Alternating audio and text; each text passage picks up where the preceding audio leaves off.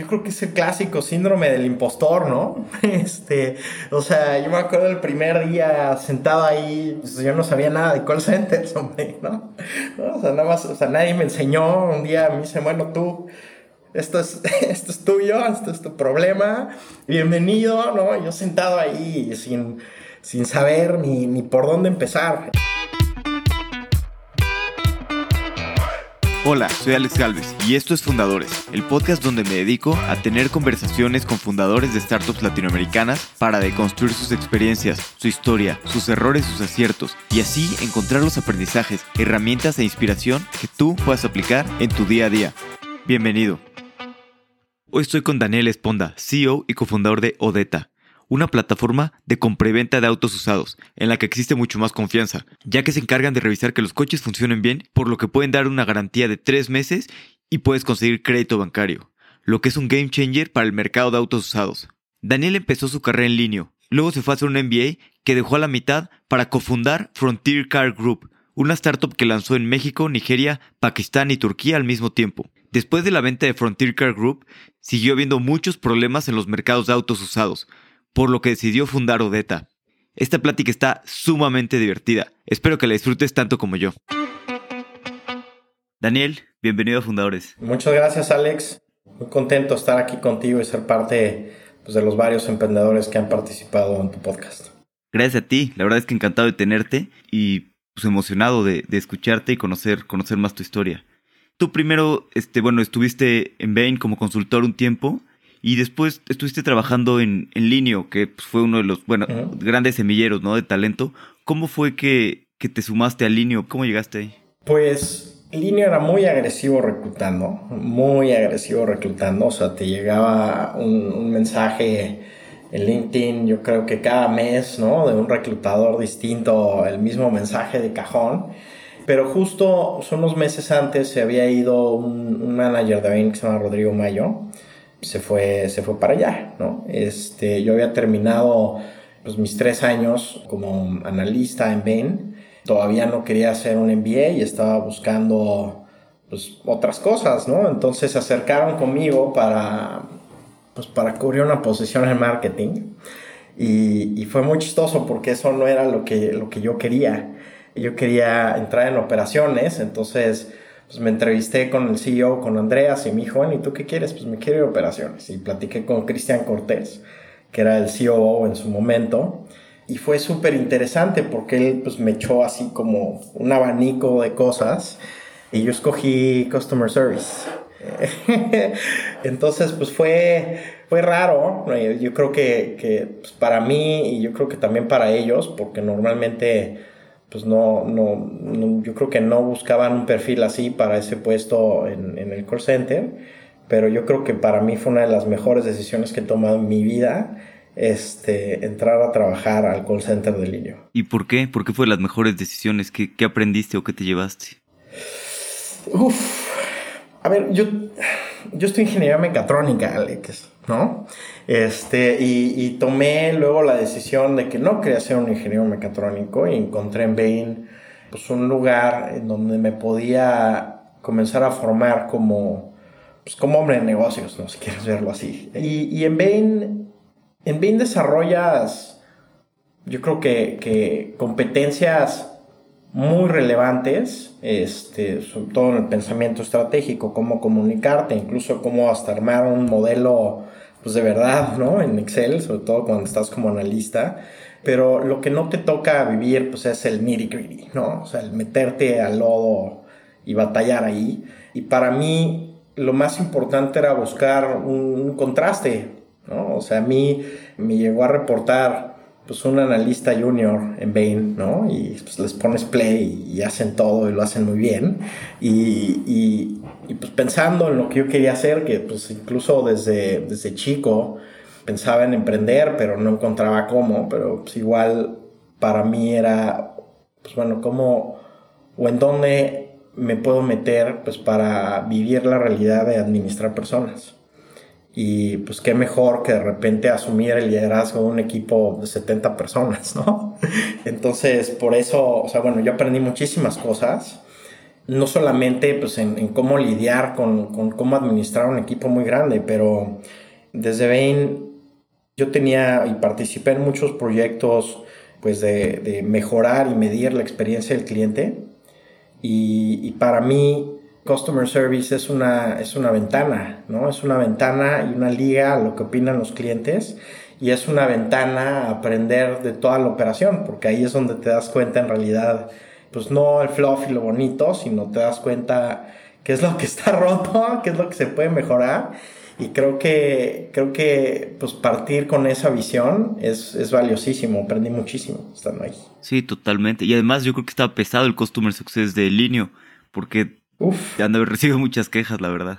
Pues, o sea, tocaba de todo. Y, pues al final, pues uno no llama, ¿no? Cuando está contento, uno llama cuando tiene un problema, este, y, pues Linio fue pues, pionero en el e-commerce grande en México, entonces pues nos tocó abrir camino en muchísimas cosas y, pues fue parte de ese, de ese ajuste, pues empezar a, a partir, ¿no? O abrir camino en el e-commerce en México y pues sin duda pues hubieron algunos trompicones por ahí, pero muchas cosas buenas que también salieron de allá. ¿Y cómo fue de repente manejar un equipo de 70 personas cuando antes pues no habías manejado? Pues yo creo que es el clásico síndrome del impostor, ¿no? Este, o sea, yo me acuerdo el primer día sentado ahí, yo no sabía nada de call centers, hombre, ¿no? O sea, nada más, o sea, nadie me enseñó, un día me dice, bueno, tú esto es, esto es tuyo, esto es tu problema, bienvenido, ¿no? Yo sentado ahí sin, sin saber ni, ni, por dónde empezar. Entonces, pues bueno, era, era como, como un reto, un reto, un reto muy grande.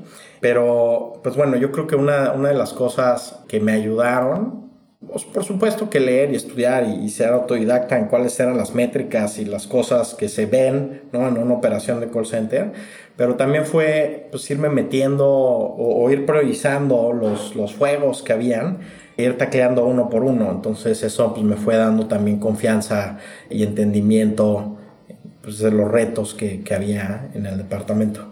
Buenísimo, no, sí me imagino que una super escuela y qué, qué mejor manera de, de, aprender y además en línea que creciendo muchísimo y como dices, unos pioneros, ¿no? La, verdad es que abriendo camino para el e-commerce y, y, para la tecnología en, en México. Sí, fue una gran oportunidad y yo creo que algo que seguramente has escuchado todo el mundo que está en línea es que era un lugar en donde tenías mucha autonomía. Y yo creo que, que al tener esta autonomía y esta capacidad de decisión, yo creo que eso fue pues una de las cosas que ayudó a madurar mucho a las personas que estuvieron trabajando ahí ¿no? y, y les dio esas, ese toolkit que eventualmente muchos han usado para emprender. Y después, ¿cómo fue que decidiste el siguiente paso en tu carrera? Decidiste irte a hacer un, un MBA, ¿cierto?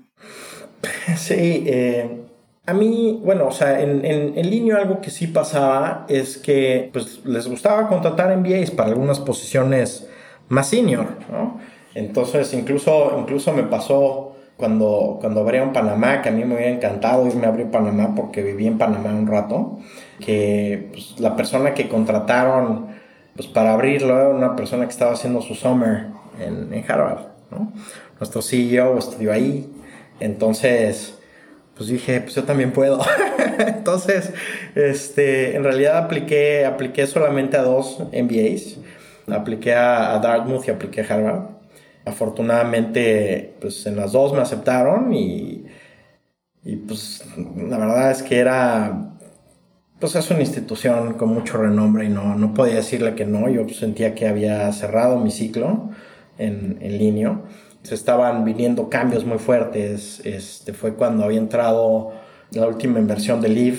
Entonces, pues estaba transformándose la empresa y yo sentía pues que mi ciclo había terminado ahí, había armado un equipo de trabajo espectacular, eventualmente uno, dos, tres, cuatro de ellos terminaron tomando mi puesto entonces, pues, pues, pues terminó, ¿no? Y, tuve la oportunidad de, ir a hacer el MBA y tomé la decisión, eh, tomé la decisión de salir. En el Inter estaba ayudando a otros ex colegas del línea a lanzar su empresa que hoy se llama 123 y también pues aproveché porque de customer service me fui yendo como a pagos en línea y terminé eh, ayudando también a Aeroméxico a, pues, mejorar y cómo administraban sus, sus, pagos de manera interna.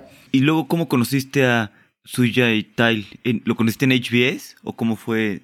Yo lo conocí a Suya, sí lo conocí allá, pero lo conocí a través de alguien. Justo Sujay empezó a, explorar la, la, idea de Frontier Car Group y estaba buscando a personas que le ayudaran a hacer investigación de mercado en México. Y se topó con otro ex colega de línea que se llama Joel y Joel me buscó a mí. Entonces me dijo, oye, ¿por qué, ¿por qué no me ayudas ¿no? En, en el mundo de los autos usados? Y yo la verdad es que al inicio no tenía tanta emoción, ¿no?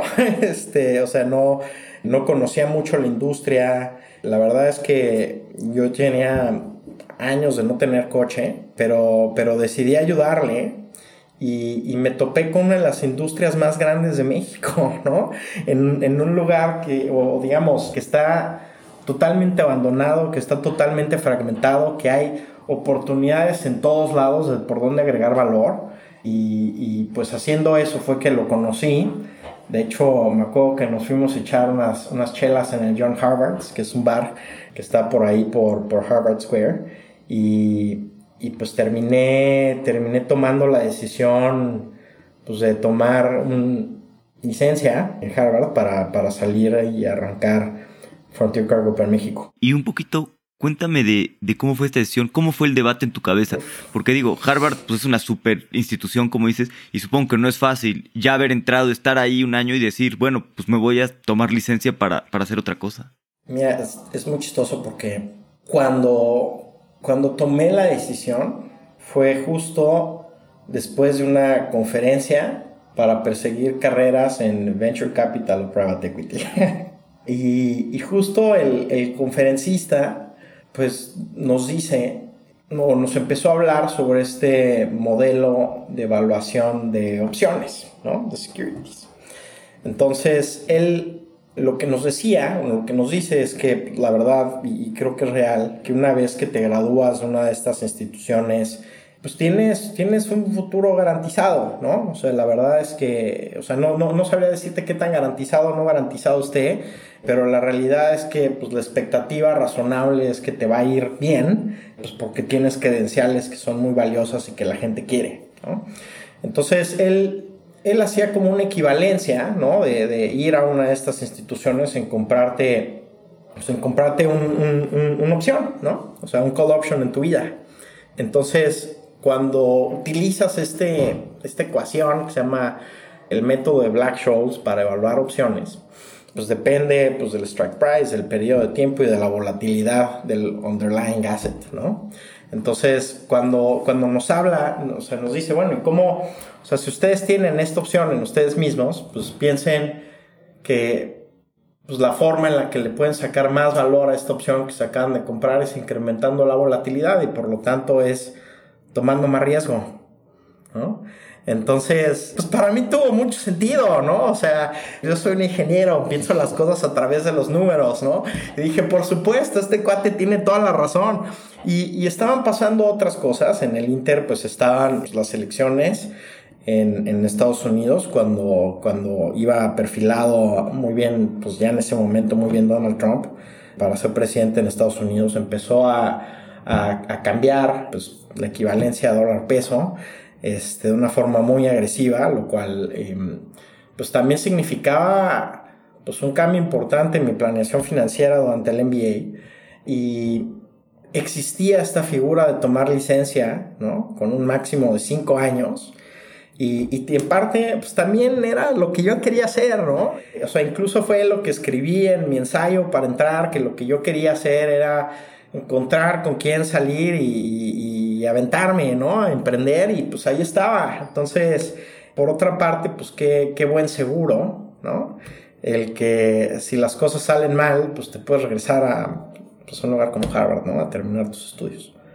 Pero pues tampoco fue de gratis, ¿eh? O sea, este, o sea, por un lado tenía beca, tenía otros créditos que me exigieron que los pagara de inmediato. Entonces, pues en realidad fue, fue perseguir lo que quería hacer, ¿no? La maestría, pues es un medio, no un fin. Entonces, era, era verlo desde ese, desde ese punto de vista. Sí, totalmente. Y también, como dices, no, no fue una decisión fácil. Y también, bueno, esto, ¿no? Que tengas que pagar los créditos. Qué, qué bueno que lo haces así, ¿no? O sea, sí, la, la maestría es un medio, no un fin. Pero creo que mucha gente a veces se mete demasiado en, pues, en que eso sea un fin en sí mismo, ¿no? Y en el título y no sé qué. Cuando, pues, nada te debe ayudar a, a llegar a, pues, otras metas. Pues yo creo que siempre es importante y es rico, ¿no? O sea, cuesta trabajo entrar, la verdad. O sea, porque, porque es una cosa que no es que la decides, ¿no? Eh, mañana quiero ir, sino que es algo en lo que te vas perfilando durante años desde atrás. Entonces, pues sí da mucha satisfacción cerrar esos ciclos pero pues yo creo que hay diferentes formas de cerrarlos, ¿no? Este, la verdad es que yo, pues yo la, bueno, yo la terminé, yo, yo, yo, yo me gradué este año, Alex. Felicidades. Este, y yo pensaba que nunca le iba a terminar, yo pensaba que nunca le iba a terminar y en realidad para mí fue uno de los, si quieres, silver linings, ¿no? De, de la pandemia, eh, que pude terminar mis clases en su Súper bien. Sí, justo como que en tu LinkedIn sale, sale, raro y ya entendí por qué, porque te graduaste este año, por eso sale como el, espacio tan... Y qué bueno que aprovechaste la pandemia para, para esto. Imagínate, una, una quinta parte de mi vida. me tardé en graduarme, pero, pero lo valió. Sí, me imagino. Y bueno, y regresando un poquito a, a Frontier Car Group, ¿cómo inició y cómo funciona exactamente? Porque entiendo que es como operaciones independientes en cada país y, o sea, sí, cómo estaba hecha la empresa y cómo te plantearon el proyecto al principio. Mira, Suyei lo que vio fue el, modelo de negocio de Auto One Group, que estaba creciendo muy rápido en Europa. Él creo que había hecho o, o había visto un deal en India que era Cars 24. Y el modelo de negocio se basaba en comprarle vehículos a particulares y vendérselos a revendedores de coches porque la realidad es que no hay como un precio único de, un vehículo usado y depende de muchas cosas.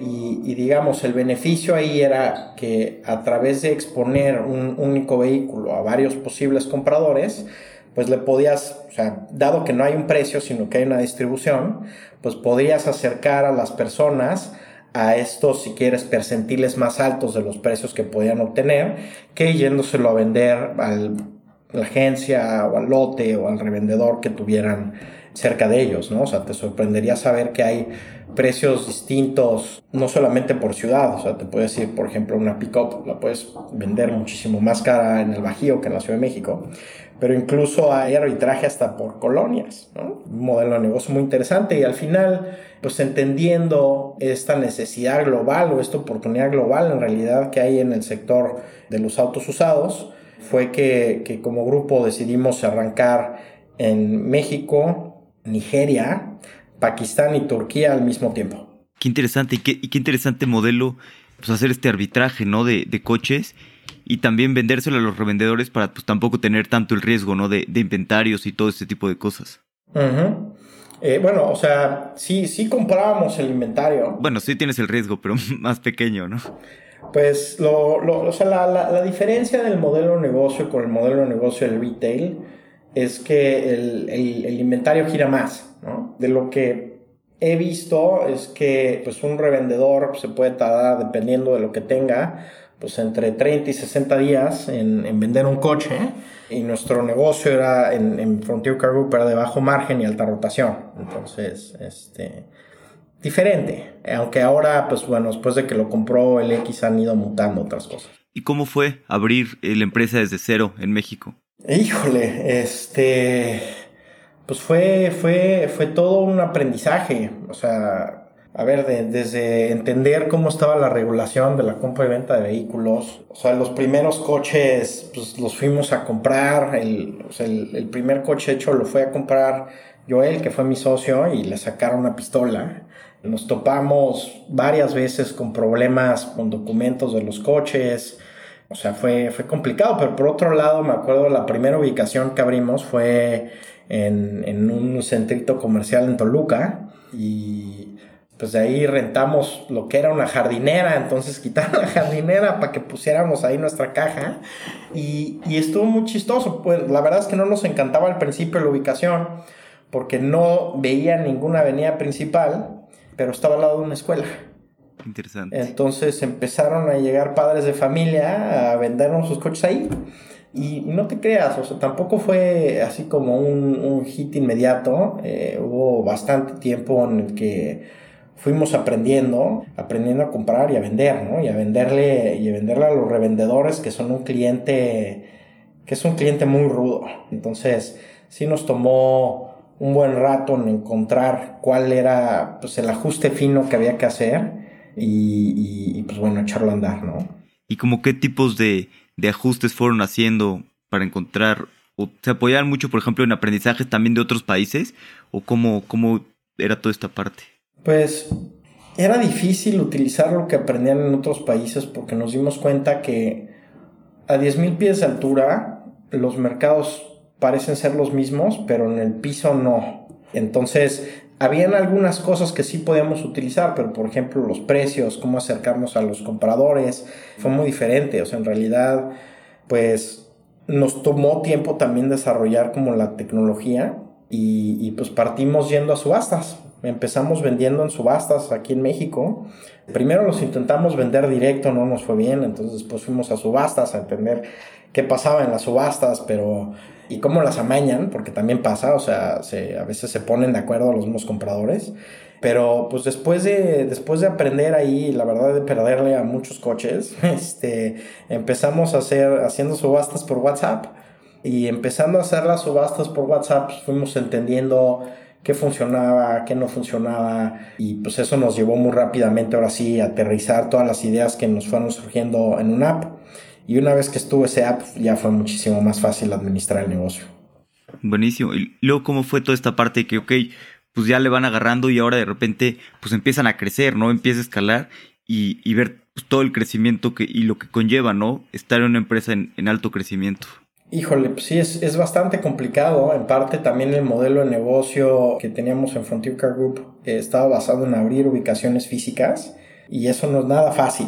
No es nada fácil el encontrar la ubicación correcta, el, la negociación de los contratos, el tratar con los contratistas y que no te vean la cara, el, este, el, el, mantenerlos bien, el entrenar al personal. O sea, es súper es, rudo y es súper rudo cuando lo estás haciendo pues una velocidad rapidísima, pues por decirte, de marzo 2016 teníamos tres ubicaciones, para noviembre 2016 teníamos 22 y terminamos en, en 2019 con sesenta y tantas, Entonces, este, o sea, fue, fue, fue muy rápido también, pues el, el, el dónde, dónde almacenas los coches, ¿no? Este, de repente, o sea, de repente comprabas mucho y había que buscar pues de dónde te sacabas algún patio, ¿no? Para, para estacionar estos coches y, y, pues luego cómo vas, si quieres, pues yendo, acomodando la operación en algo que sea más ordenado, ¿no? No puedes vivir todo el tiempo apagando incendios. Y si fueras a resumir, por ejemplo, pues, todos los aprendizajes que, que, tuviste durante estos años, ¿con qué te quedarías? Uf, eh, los aprendizajes de, de, de cuál de todos. Pues, de, escalar Frontier Car Group tan rápidamente? Mira, escalar Frontier Group tan rápidamente, yo creo que algo clave es enfocarse muchísimo en la, en la cultura interna. O sea, de repente, pues dejas de conocer a todo el mundo, ¿no? Entonces, si, si, si no has construido una buena cultura interna de trabajo, pues la gente empieza a generar como distintas identidades, ¿no? Sobre todo en regiones diferentes. En, o sea, nosotros nos costó mucho trabajo porque incluso al inicio, ¿no? Estuvimos en un, en un coworking en donde estaba una oficina aquí y la otra al otro lado del edificio. Entonces fue, fue bien difícil empezar a, gestionar toda esa cultura interna, pero yo creo que es lo más importante para, para pues, que cuando contratas a alguien, ¿no? Saber qué es lo que estás buscando, que, que cuando entran absorban tu manera de pensar y de trabajar y, y que por lo tanto puedan tener pues, la autonomía para tomar las decisiones pues, dentro de un cierto framework. Sí, sí, sí. Y más con, con pues, tantos equipos locales. Y luego, ¿cómo fue pues, esta parte de, de la venta de Frontier Car Group y pues salir de ahí toda esa parte? Pues desde la serie C de FCG invirtió OLX. Entonces OLX ya, si quieres, había pagado el blind, ¿no? Este, para ver qué estaba pasando allá adentro y, y, pues poco tiempo después tomaron la decisión pues de ya comprar todo el negocio. Este, yo, yo tomé la decisión de salir eh, principalmente porque OLX, para OLX México no era uno de los mercados inicialmente, yo no sé si eso haya cambiado ahora, pero no era de los mercados más relevantes en el corto plazo, porque acá, sea, los más relevantes era donde había pues ya presencia de OLX, ¿no? Y en México fue raro porque OLX se vendió a segunda mano, entonces en México no había OLX, ¿no? Entonces donde había OLX y había Frontier Car Group, esos eran los países en donde pues iban a destinar más recursos, este, y, y pues para mí ya era, era, era otra historia, ¿no? Entonces yo preferí tomar la decisión de salir y buscar hacer otra cosa. Y luego saliendo y pues teniendo el tiempo para, para descansar y para ti mismo, pues cómo fue esta sensación de, pues ahora sí que tener un canvas en blanco y poder darte tiempo para pensar y para decidir qué, qué, puede hacer, qué querías hacer después? Pues a mí me, seguía llamando la atención el, sector de los autos usados porque es enorme, ¿no? ¿Te enamoró? Me, enamoró porque es un... Está, está lleno de problemas que no se han resuelto, ¿no?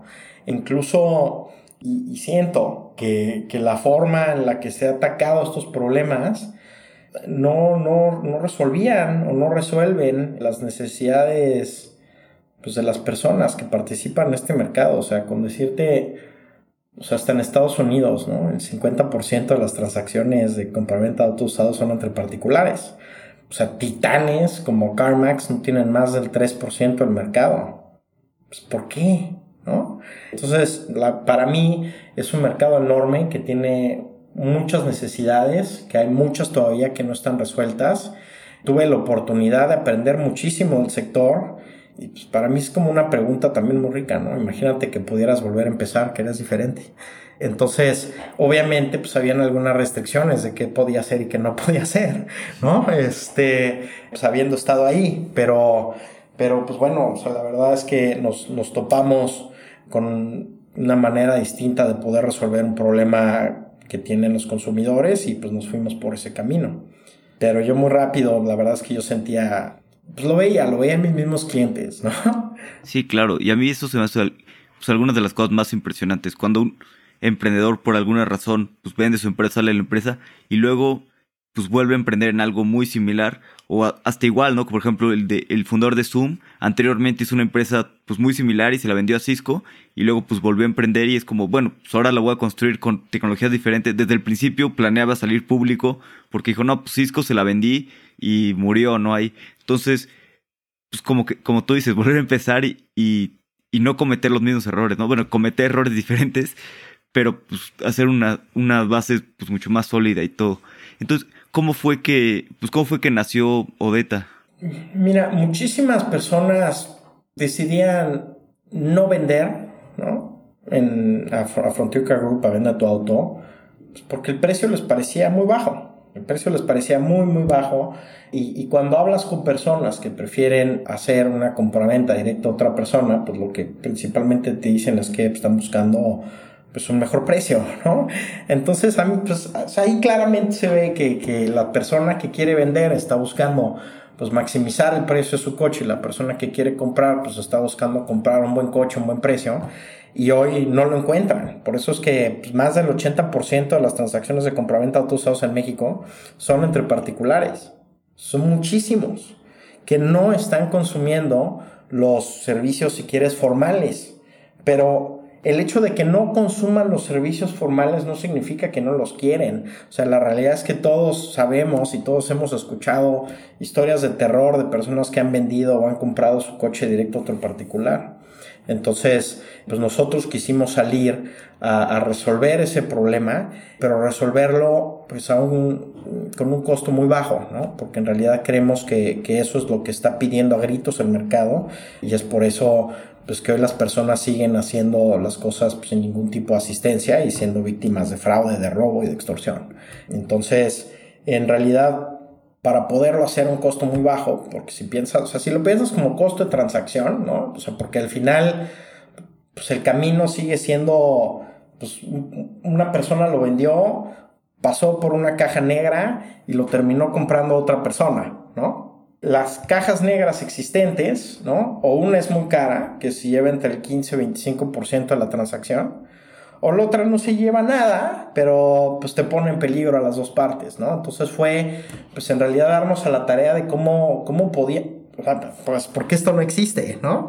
O sea, a ver, la industria automotriz existe desde hace más de 100 años. Entonces, ¿por qué es que no hemos podido bajar el costo de transacción y qué tendríamos que probar diferente para poder llegar ahí? Y pues fue pues una, una tarea mental interesante. Y luego, ¿cómo fue los primeros pasos de empezar a hacer el producto? Y como tú dices, ¿no? Pues ir más bien aprendiendo con el cliente, ajustando el producto, cambiando todo. Y ahorita, ¿cuál, cuál es su propuesta de valor y qué es lo que los hace pues, mejor que, que las otras opciones? Pues mira, la verdad es que nuestras primeras, eh, nuestras primeras fechas, nosotros creamos un modelo de negocio ligeramente distinto. Nosotros nos inspiramos en el modelo, un modelo de negocio chino que se llama Wasi. Y Wasi tenía ubicaciones en donde hacían pues, las inspecciones para formalizar toda la transacción eh, de compraventa entre particulares. Pero bueno, tuvimos hasta cierto punto buena suerte porque pudimos conseguir fondeo rápido pero la suerte se acabó muy rápido porque dos semanas después fue la pandemia. Entonces de repente pues te dicen que hay que quedarte en tu casa, que nadie puede salir, que nadie puede hacer nada, ¿no? Entonces, oye, pues ¿para qué vamos a tener ubicaciones? ¿Cuánto va a durar esto, no? Y nos tocó, nos tocó repensar las cosas mucho. Y en realidad algo que nos llamó mucho la atención y es, y raro, es que al final pues no necesariamente es una ubicación física, sino, sino en realidad una marca lo que le da la confianza o le da soporte a, todas las actividades que haces, ¿no? Entonces, sí están las actividades que están por detrás, pero están todas representadas por una marca, no por una ubicación física, y por eso nos fuimos por el camino como empresa 100% digital, aunque en realidad nuestro proceso es un proceso digital y un proceso físico, ¿no? Pero si quieres, el, el, el aha moment, pues fue el, el, darnos cuenta que existe, pues justo, ¿no? Que es una industria que lleva existiendo por años y que lleva siendo atendida por años. O sea, en México hay dos talleres mecánicos por cada cinco misceláneas. Imagínate cuántos son, ¿no? O sea, hay más de 200 mil talleres mecánicos en México y, y, dentro de ellos hay de, de, de pues, una distribución de calidad, ¿no? Y, dentro de esta distribución de calidad existe pues un 1% que son lugares muy bien establecidos que invirtieron entre unos 3 y 5 millones de pesos en cada una de sus ubicaciones y por lo tanto tienen todo el equipo, la infraestructura, el personal necesario para poder hacer una muy buena inspección mecánica. Entonces, ¿por qué volverlo a construir? O sea, justo en, en para Frontier Car Group en Vende tu Auto, pues abrí 65 ubicaciones en donde hubo que pues, comprar el equipo, instalarlo, etc. Y con esas 65 pudimos procesar miles de autos al mes. Y pues imagínate, con esto 1% son 2.000 ubicaciones, ¿no? Entonces nos topamos que tienen un problema muy parecido como el que tienen los gimnasios, ¿no? Cuando salió FitPass, Gympass, todas estas cosas. Ellos tienen espacio ocioso. Y ese espacio ocioso pues no tienen una forma muy fácil de llenarlo, porque tampoco es como que exista un trust pilot, ¿no? Una cosa que permita diferenciar la reputación pues, de los diferentes talleres, ¿no? Más que lo que alcanzas a ver, pero todo el mundo luego pues, va con sospecha a cualquiera de estos negocios. Y pues digamos la combinación de encontrar pues una forma de ayudarle al taller a llenar su espacio ocioso con la necesidad que nosotros teníamos de hacer una inspección, pues fue lo que nos ayudó a enfocarnos en construir la tecnología que permite estandarizar la manera en la que estos talleres trabajan. Nos dimos cuenta que muchos de ellos siguen funcionando pues, con lápiz y papel, ¿no? Este, entonces, algo que es importantísimo para poder hacer lo que nosotros hacemos es que haya una estandarización y que cada taller al que vas pues haga un trabajo pues muy parecido, ¿no? Dentro de una varianza razonable y, pues eso es lo que, lo que nosotros hemos construido. Entonces hoy la propuesta de valor para el cliente es pues que Nodeta es donde una persona puede vender su coche al precio más alto posible y que una persona va a poder comprar un, un buen coche al precio o a uno de los precios más competitivos posibles. Y eso solamente se puede, Alex, porque nosotros cambiamos por completo cuál es la estructura de costos que se necesita para realizar una transacción. O sea, si tú te fijas en, un negocio tradicional, pues tú mismo lo dijiste, el riesgo del inventario, ¿no? O sea, comprar el inventario, hablemos nada más del inventario, ahí tienes, pues si quieres una depreciación de vida media de un, si quieres mínimo un 1% a 3% mensual. ¿no? Tienes un costo de almacenamiento, si quieres, de unos 80 dólares al mes. Estamos hablando pues, de unos 3.200 pesos, ¿no? Pues, ahí más o menos estamos hablando de un 1.5 a 3% del valor de un coche. Tienes el costo financiero de todo ese working capital que tienes amarrado ahí. Este, tienes... Eh, y esto nada más, nada más ligado al alimentario, ¿no? Tienes el CAPEX, tienes este, el personal que tienes que tener administrando todo eso o los puntos de venta también en donde los tienes que vender y todo eso pues deriva en, en, en, en que tienes que tener ¿no? este margen entre el 15 al 25% como retailer para que esto sea negocio, pero te metes a ver empresas públicas muy grandes como Autonation, como Penske, o sea, funcionan como aerolínea, a pesar de tener todo ese margen, su margen de utilidad neto es chiquitito, 1 o 2%, ¿no? Entonces, pues al, nosotros poder construir esta tecnología que nos permite utilizar la infraestructura ya instalada, pues nosotros podemos hacer esta transacción segura, pues a un costo que oscila en el 5% más o menos. Estamos hablando de que es considerablemente más barato que lo que hay en otros lados, solamente que el proceso es ligeramente distinto. Pero hoy en día las personas que han vendido a través de Odeta han vendido 11% más caro que su mejor alternativa disponible como negocio, ¿no? O sea, sin hacer una transacción entre particulares, 11% más caro. Y las personas que han comprado a través de Odeta han comprado un coche que les sale entre 3 y 5% más barato que el mercado en general, 7% más barato que pues, una de las opciones más conocidas. Y pues eso creo que genera pues, una satisfacción altísima entre nuestros clientes. Y una de las cosas que más nos llamó la atención es que las personas incluso están vendiendo más caro que por su cuenta. Ah, caray, ¿cómo? ¿No? Lo que pasa es que cuando una persona compra, pues termina asumiendo un riesgo de, pues este cuate a ver si no me engañó, este, a ver quién sabe qué tiene este coche. Entonces el comprador tiende a sobrevaluar el riesgo y por lo tanto, pues terminan empujando mucho el precio al que está tratando de, de vender el vendedor, ¿no? Y como sus alternativas dan precios tan bajos, pues muchas veces terminan pues cerrando este tato que si bien les dejó más que ir un lote a un negocio, no les dejó todo lo que pudieron haberse llevado, pero pues Odeta lo que hace es transformar el coche del vendedor en un coche de agencia. Entonces ahora el coche tiene tres meses de garantía, tiene protección antifraude, lo puedes comprar a crédito. O sea, en ningún lado del mundo puedes comprar directo a una persona con crédito automotriz. Y es algo que ahora con Odeta se puede hacer. Entonces, pues es, es pues para nosotros vemos que es algo que, se ajusta muy bien a lo que muchas personas quieren y, el trade-off es la velocidad, ¿no? Este, sobre todo para, para, el vendedor. El vendedor puede conseguir dinero de inmediato en alguna de las otras alternativas que existen y con nosotros el proceso toma más tiempo, pero pues estamos hablando pues muchas veces de decenas de miles de pesos más que, que hubieran conseguido en nuestros negocios que les dan dinero de inmediato. Claro, no, buenísimo. Y la verdad es que generar confianza entre, estas dos partes es súper difícil, entre vendedores y compradores, sobre todo en, en algo pues, como un auto, ¿no? Que es bastante técnico. Y, me gustaría meterme muchísimo a la parte de, de, crédito, que creo que es un game changer, ¿no? Como tú bien lo dices, porque justo eso, comprar un coche usado, pues tiene que ser pues, en efectivo, ¿no? Pago inmediato. ¿Cómo les ha ido a ustedes, pues, pues ofreciendo esta parte de crédito? ¿Lo dan ustedes mismos? ¿Salían con otras personas? ¿O cómo, cómo es esto?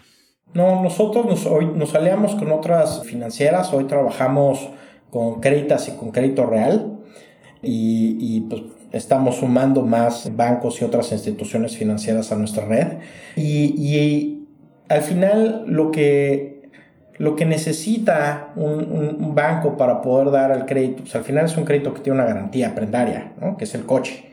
Y ellos necesitan saber que el coche está al igual que el comprador, que el coche está en buenas condiciones mecánicas, pues porque cuando el coche se echa a perder lo dejan de pagar, que los documentos están en regla y que está sucediendo a una evaluación de mercado, ¿no? O sea, que no estás comprando pues no estás haciendo algún disparate. Y por último, para el caso de las transacciones entre particulares, pues necesitas un tercero, porque hay un problema. O sea, tú, el que vas a comprar, vas a ser el acreditado. Y por lo tanto, tú necesitas prometer el coche en prenda, pero el coche todavía no es tuyo. Sí. Entonces, yo no, o sea, no te, no te podemos dar el dinero a ti porque no sabemos si vas a terminar la transacción, porque no sabemos si si no la terminas, no voy a tener el coche en prenda, entonces no se pueden cumplir las condiciones del crédito como están. Y si tú te fijas, un, crédito automotriz se lo dan directo a la agencia, no te lo dan a ti. ¿no? Y es así como nosotros actuamos a través de la bóveda ODETA que utilizamos para proteger el intercambio de dinero entre el comprador y el vendedor, así como el intercambio de los documentos. El banco hace el desembolso en la bóveda y nosotros nos aseguramos de que la transacción suceda. Entonces la persona que vende recibe todo su dinero de contado y la persona que compra pues ya ahora sí ya se formaliza pues un contrato de crédito, ya tiene el coche para prometerlo como garantía y así quedó todo bien hecho. Ah, buenísimo, qué interesante. No me he dado cuenta y claro, pues ese es el problema, ¿no? Necesitas ese tercero que, que garantice todas estas cosas, ¿no? Tanto el coche como el crédito como la transacción. Y sí, sí, yo creo que el crédito pues, es, un, game changer para la industria. Y bueno, más que el crédito, que esto es una consecuencia del crédito, es generar la confianza, ¿no? Generar la confianza entre las ambas partes, que la confianza es lo que te permite, pues, crédito, mejores valuaciones y todo lo demás. Pero en realidad lo que está haciendo es, pues, confianza, ¿no? Entre las partes. Y es, y es, uno de los grandes retos que nosotros tenemos, ¿no? O sea, nosotros le estamos pidiendo a las personas hacer algo distinto. Este, o sea, este, en realidad es, es, un comportamiento o digamos es un proceso, si quieres, diferente a lo que están acostumbrados. Y por eso para nosotros es tan importante salir y darnos a conocer, porque también, pues nosotros también necesitamos que nuestros consumidores confíen en lo que hacemos para poder generar esa confianza en, en, en toda la transacción. Sí, totalmente. ¿Y qué sigue para Odeta? ¿Qué quieren lograr en los siguientes dos años? Pues bueno, nosotros ahorita lo que queremos hacer es, perseguir una, expansión agresiva en la Ciudad de México. Y pues bueno, los dos años pues, son un tema relativo, ¿no? O sea, nosotros nos encantaría poderte decir en, en, dos años que nos estamos comiendo al mundo, pero al final pues todo va en etapas, ¿no? Nosotros partimos por una etapa en la que salimos a poder o a probar las hipótesis que nosotros teníamos sobre el modelo de negocio, o sea, que podíamos pues armar este ecosistema en donde participan talleres, financieras y personas, ¿no? Para poder comprar y vender coches, que las personas que vendían podían vender a un precio más alto, que las personas que compraban podían comprar a un, a un valor más barato y que podíamos pues ganar dinero nosotros, ¿no? A través de hacer todo esto. Y esa fase pues ya la cumplimos, ¿no? Entonces ahora la fase en la que estamos es pues en, encontrar esta forma de escalar y escalar, mismo que pensamos hacer en la Ciudad de México y una vez que terminemos esta fase, pues es expandirnos a nivel nacional e internacional. Entonces, pues ojalá, o sea, en los siguientes dos años te puedo decir que, que estamos en todo México y estamos buscando expandirnos a otros países. Qué bien. Me encanta el modelo. Aparte me encanta que sea único en el mundo y no haya nadie que esté haciendo exactamente la misma cosa y agregando valor de esta manera a los usuarios. O sea, te digo, hemos visto gente que lo ha intentado hacer diferente, ¿no? Y la realidad es que no hemos visto como un claro caso de éxito pues, resolviendo este problema como o general, ¿no? O sea, las transacciones C2C, eh, no hemos visto como, como alguien que las pueda resolver si quieres en su versión completa, ¿no? No únicamente hacer el matchmaking, sino también hacer pues, la curación y terminar toda la transacción pues, de manera confiable y segura. Entonces, pues es un reto enorme, ¿no? Y, la verdad también, pues con, estos retos enormes, pues también puede haber, pues, éxitos muy grandes. Entonces, pues creo que hoy tenemos un equipo espectacular, la verdad. Y, pues yo creo que, tenemos, tenemos este, la materia prima, ¿no? Este, y ahora como cualquier, como cualquier otra empresa, como cualquier otra startup, pues hay que ejecutar y hay que ejecutar muy bien. Totalmente. Vamos a pasar a la última parte, que es la serie de preguntas de reflexión. Las preguntas son cortas, las respuestas no necesariamente. ¿Cuáles son los libros que más te gusta recomendar? Pues mira, yo, yo he recomendado varios. Uno de los que más he regalado incluso se llama The Hard Thing About Hard Things. Eh, seguramente seguramente lo, lo, has leído, pero es esta, pues es esta historia de Ben Horowitz como emprendedor y, y CEO de su empresa y, pues de todos, pues, te, describe muchos de, pues, de las cosas que vives cuando emprendes. Yo creo que otro de los que he recomendado muchísimo es Venture Deals. A mí, a mí me lo recomendaron y la verdad es que para mí ese tiene que ser pues uno de los primeros libros que lees cuando, cuando quieres salir a levantar capital. Y, fuera, digamos, de libros de negocios, que pues tampoco está tan lejos de ello, un, libro que, que, me, que recomiendo mucho y que he regalado también bastante se llama Red Notice, es de Bill Browder. Los dos primeros ya los leí, el tercero me falta todavía. Es buenísimo, es este, Bill Browder es pues, un hedge fund manager este, que se metió en Rusia cuando se estaban vendiendo las empresas públicas y pues muchas de las cosas que se encontró y de las cosas que vivió pues con el gobierno ruso y, estos temas con los diferentes oligarcas. Interesantísimo, es un librazo, digo, si, si esas cosas te llaman la atención, te come, te atrapa y te lo echas en unos días. Suena súper interesante, lo voy a leer. ¿Qué creencia o hábito has cambiado en los últimos cinco años que ha mejorado drásticamente tu vida? Pues mira, así como en los últimos cinco años, no tanto, pero sí diría que como en el último año y medio empecé a meditar. Me tomo un tiempo todas las mañanas para hacer una meditación corta y, creo que eso a mí me ha ayudado mucho pues, para mantener el foco, ¿no? Eh, entonces creo que mantener el foco, mantenerte ecuánime, creo que, creo que ayuda muchísimo en diferentes cosas. Y para mí, que la verdad es que rara vez me doy el tiempo suficiente para mí, este, me, ha, me ha venido muy bien. Sí, es un súper buen hábito. La verdad es que esos 10 minutos te cambian el día. Muchísimo, es, es tremendo. A mí me falta retomar. ¿Alguna opinión que tengas que poca gente comparta? ¿O algo que pienses que es real, que la mayoría de la gente piensa distinto?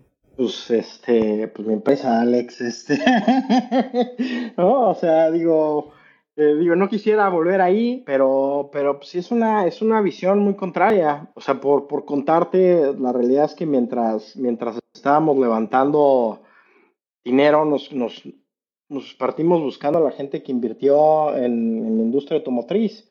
Y, y, la realidad es que ellos ven, o sea, bueno, o sea, bueno, que, invirtieron en estos modelos de negocio, si quieres, como los big box buyers, ¿no? Y, y, ellos creen que ese modelo de negocio es ganador y más bien pues nos tocó a nosotros salir a buscar o a convencer a otras personas de otro punto de vista y, pues yo diría, yo diría que esa es una de ellas y la otra, la otra es un poquito más terrenal, ¿no? O no, no sé, pero yo creo que en las preparatorias no te deberían de dar clases de, de, de cálculo diferencial, ¿no? Este, no, no, no, es en serio. Yo creo que, que o sea, siento que, que, nos enseñan poca estadística, probabilidad estadística. Y, y, y, pensando como en el tiempo que le dedicas, ¿no? Como a cálculo diferencial integral eh, y, y, a probabilidad estadística, pues es mucho más, ¿no? El que le dedicas al primero que al segundo, pero el segundo lo utilizas muchísimo más, muchísimo más. Entonces, este, para mí esa es una, es una de las cosas que yo creo y que pues al menos viendo lo que sucede en los sílabos educativos, pues bueno, no sucede así. Muy buena respuesta. Y qué diferente, definitivamente es la primera vez que, escucho algo así. La verdad es que súper bien, me pone a reflexionar y además me doy cuenta de que sí eres muy numérico y muy matemático. ¿Tienes algún fracaso que sea tu fracaso favorito, que te ha dejado buenos aprendizajes? Pues yo creo que fracasos hay muchos, pero pero mi primer fracaso fue pues, mi primer intento de emprender junto con otro emprendedor que hoy tiene una empresa que se llama Facturedo, se llama Álvaro Echeverría. Quisimos hacer un marketplace de cosméticos. Y pues yo creo que no, no, este, pues la verdad es que no conocíamos bien el mercado, este, fue como que salimos muy como al aventón eh, y la verdad es que ni siquiera logró despegar, ¿no? O sea, al final yo creo que la mejor cosa que, que, nos dio Belania, que así se llamaba, es que, es que hoy, este, pues digamos, ese mismo cascarón es el que hoy es un 2-3. Pero pues te digo, yo creo que pues, aprendimos, este, pero híjole, yo creo que fracaso siempre hay, y de, muchos colores y sabores y en diferentes cosas de la vida, ¿no? Pero... Sí, totalmente. Y pues los fracasos son lo que nos llevan a, a lo que, pues, a los éxitos que lo podemos lograr después, ¿no? Daniel, si alguien quiere vender su coche o quieren saber más de ustedes, de aplicar para trabajar y todo, ¿dónde podemos saber más de Odeta, saber más de ti? Pues nos pueden encontrar en odeta.com para comprar o vender su coche. Nos pueden encontrar también en nuestras redes sociales, que es OdetaGo. Y pues de mí, pues pueden buscarme en LinkedIn y feliz de la vida pues de platicar con quien quiera platicar sobre emprender, eh, con quien quiera platicar de Odeta, con quien quiera, quien quiera hacer negocios con nosotros. Daniel, muchas gracias por tu tiempo. Me la pasé increíble platicando contigo. La verdad es que me encantó conocer tu historia y gracias por, por compartirnos todos tus aprendizajes de estos años. Igualmente, Alex, muchas gracias y pues muchas gracias a todos que nos están escuchando de echarse todo el podcast. Daniel es sumamente inteligente. Además, cada vez que veo a un emprendedor crear una startup en una industria en la que ya tuvo éxito, me emociona mucho lo que está construyendo. Si te gustó este episodio, que yo imagino que sí porque estás escuchando, recuerda recomendarnos a algún amigo o a una persona a la que le pueda gustar. Además, suscríbete al newsletter para enterarte de los nuevos episodios. Hasta la próxima.